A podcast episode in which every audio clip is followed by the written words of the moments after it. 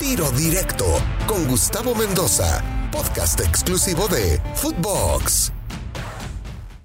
Amigos de Tiro Directo, ¿cómo están? Soy Gustavo Mendoza. Qué placer saludarlos a través de Footbox una vez más.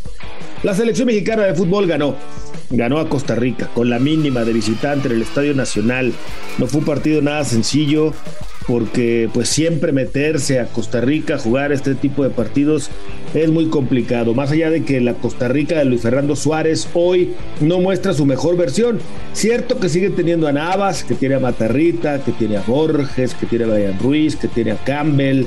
Pues no están ya en su mejor momento. La mayoría de ellos están ya en la etapa final de su carrera y no mostraron el mejor funcionamiento. No tiene un volumen de llegada importante el equipo de Costa Rica. De hecho, la gente en ese país, la prensa especializada eh, en el país tico, eh, critican mucho a esta selección y apenas sacaron el empate de visitantes en Panamá, pero ese 0 a 0, Panamá lo tuvo que haber ganado por goleada. Fue muy superior el equipo panameño en casa ante Costa Rica y ya mostraba que no iba a presentar la mejor versión ante el equipo mexicano. Y así fue, Así fue, otra vez un partido muy cerrado por la mínima diferencia, pero el equipo del Tata Martino, aunque fue Taylor el que estuvo en la banca, resolvió y ya tiene seis puntos. Se coloca como líder en el hexagonal, se coloca con eh, dos partidos, seis puntos una situación muy conveniente para el equipo mexicano, pero sigue dejando muchas dudas el funcionamiento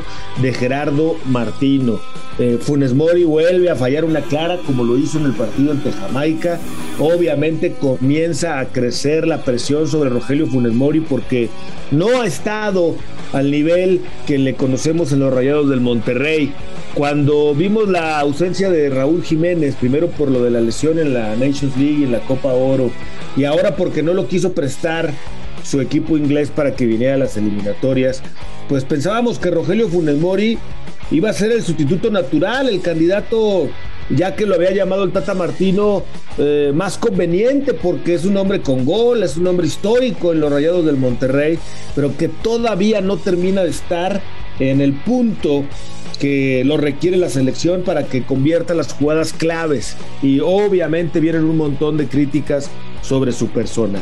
México ganó mucho en el medio campo con Héctor Álvarez en la contención, que por cierto no va a poder estar en el próximo partido ante Panamá, allá en Panamá por doble amarilla, pero con Andrés Guardado y Charlie Rodríguez, Edson Álvarez en ese triángulo de medio campo, la verdad el equipo fue muy solvente, fue un equipo con equilibrio, fue un equipo que sabe eh, cómo apoderarse del medio campo. El problema vino para adelante, en donde el Tecatito Corona pues no me, todavía no muestra su mejor versión, no ha podido ser titular con el Porto en este arranque de campeonato.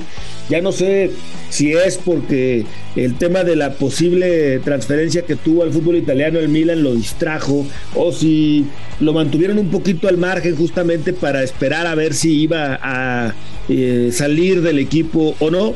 La realidad es que hoy Corona no nos muestra tampoco su mejor versión. Alexis Vega por el otro costado tampoco anduvo bien y para acabarla de amolar, Vega le tiran una patada terrible que termina sacándolo del partido y lamentablemente pues también tendrá un tiempo para recuperarse. Con esto, eh, no teniendo la llegada, no teniendo la capacidad de reacción, el equipo mexicano pues no tiene variantes hacia el frente y si le sumamos lo de Rogelio Funes Mori, pues queda claro que el ataque tricolor es cada vez más débil.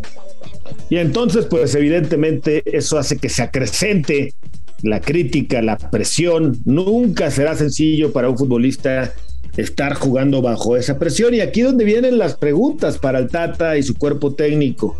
¿Qué va a hacer para el próximo partido ante Panamá? No va a estar Álvarez, no va a estar Vega. Lógicamente, Álvarez por doble amarilla y Vega por la lesión.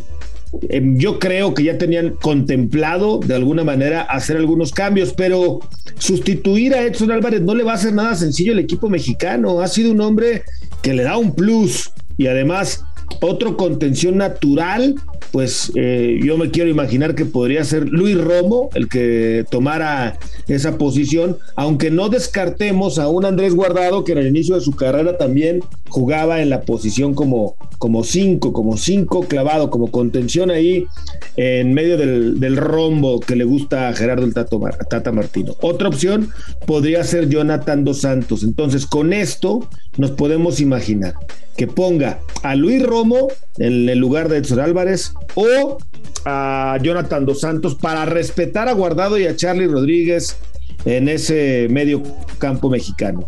Un Andrés Guardado que jugó el partido pasado, que lo hizo muy bien, salió en minuto 76, para mí de lo más destacado que tuvo el cuadro azteca fue justamente Andrés Guardado como manda más en el medio campo, así que ahí tiene una buena incógnita, pero ahora viene cómo hacer para que tenga mayor volumen de llegada, pues hay que repetir a Corona, más allá de que no anduvo bien ante Costa Rica, sin duda hay que repetirlo. A Vega Ahí otra vez viene la duda. Orbelín Pineda entró y entró bien en su lugar. Puede jugar por fuera, pero también tiene al Piojo Alvarado, tiene a Auriel Antuna. Es decir, creo que tiene opciones para pensar en que pueda eh, conseguir un poquito más de llegada. Ojo con Panamá, ¿eh? Panamá tiene un equipo potente. Panamá fue y ganó en Jamaica de visitante 3 a 0. Panamá le pasó por encima al equipo de Costa Rica, como ya lo habíamos platicado, y merecía ganar ese partido por lo que ha mostrado en el terreno de juego. Así que no va a ser nada sencillo. La defensa mexicana va a ser mucho más exigida en defensa. Así que bueno, seguramente se vienen algunos cambios, seguramente va a rotar, no pueden jugar todos los futbolistas todos los minutos en estos tres partidos de eliminatoria, así que seguro nos va a mostrar una cara diferente. Ojalá y le encuentre el Tata Martino, el cuadro mexicano, el cuerpo técnico, una solidez defensiva con variantes hacia el frente, porque hasta ahora México ha ganado los partidos con lo justo. Cierto es que a veces no importa cómo, ¿no? El chiste es ganar, sí, es cierto, pero pues eh, cada vez, lejos de convencer, lejos de decir, ah, está más cerca, ya se ve bien el equipo, no, al contrario,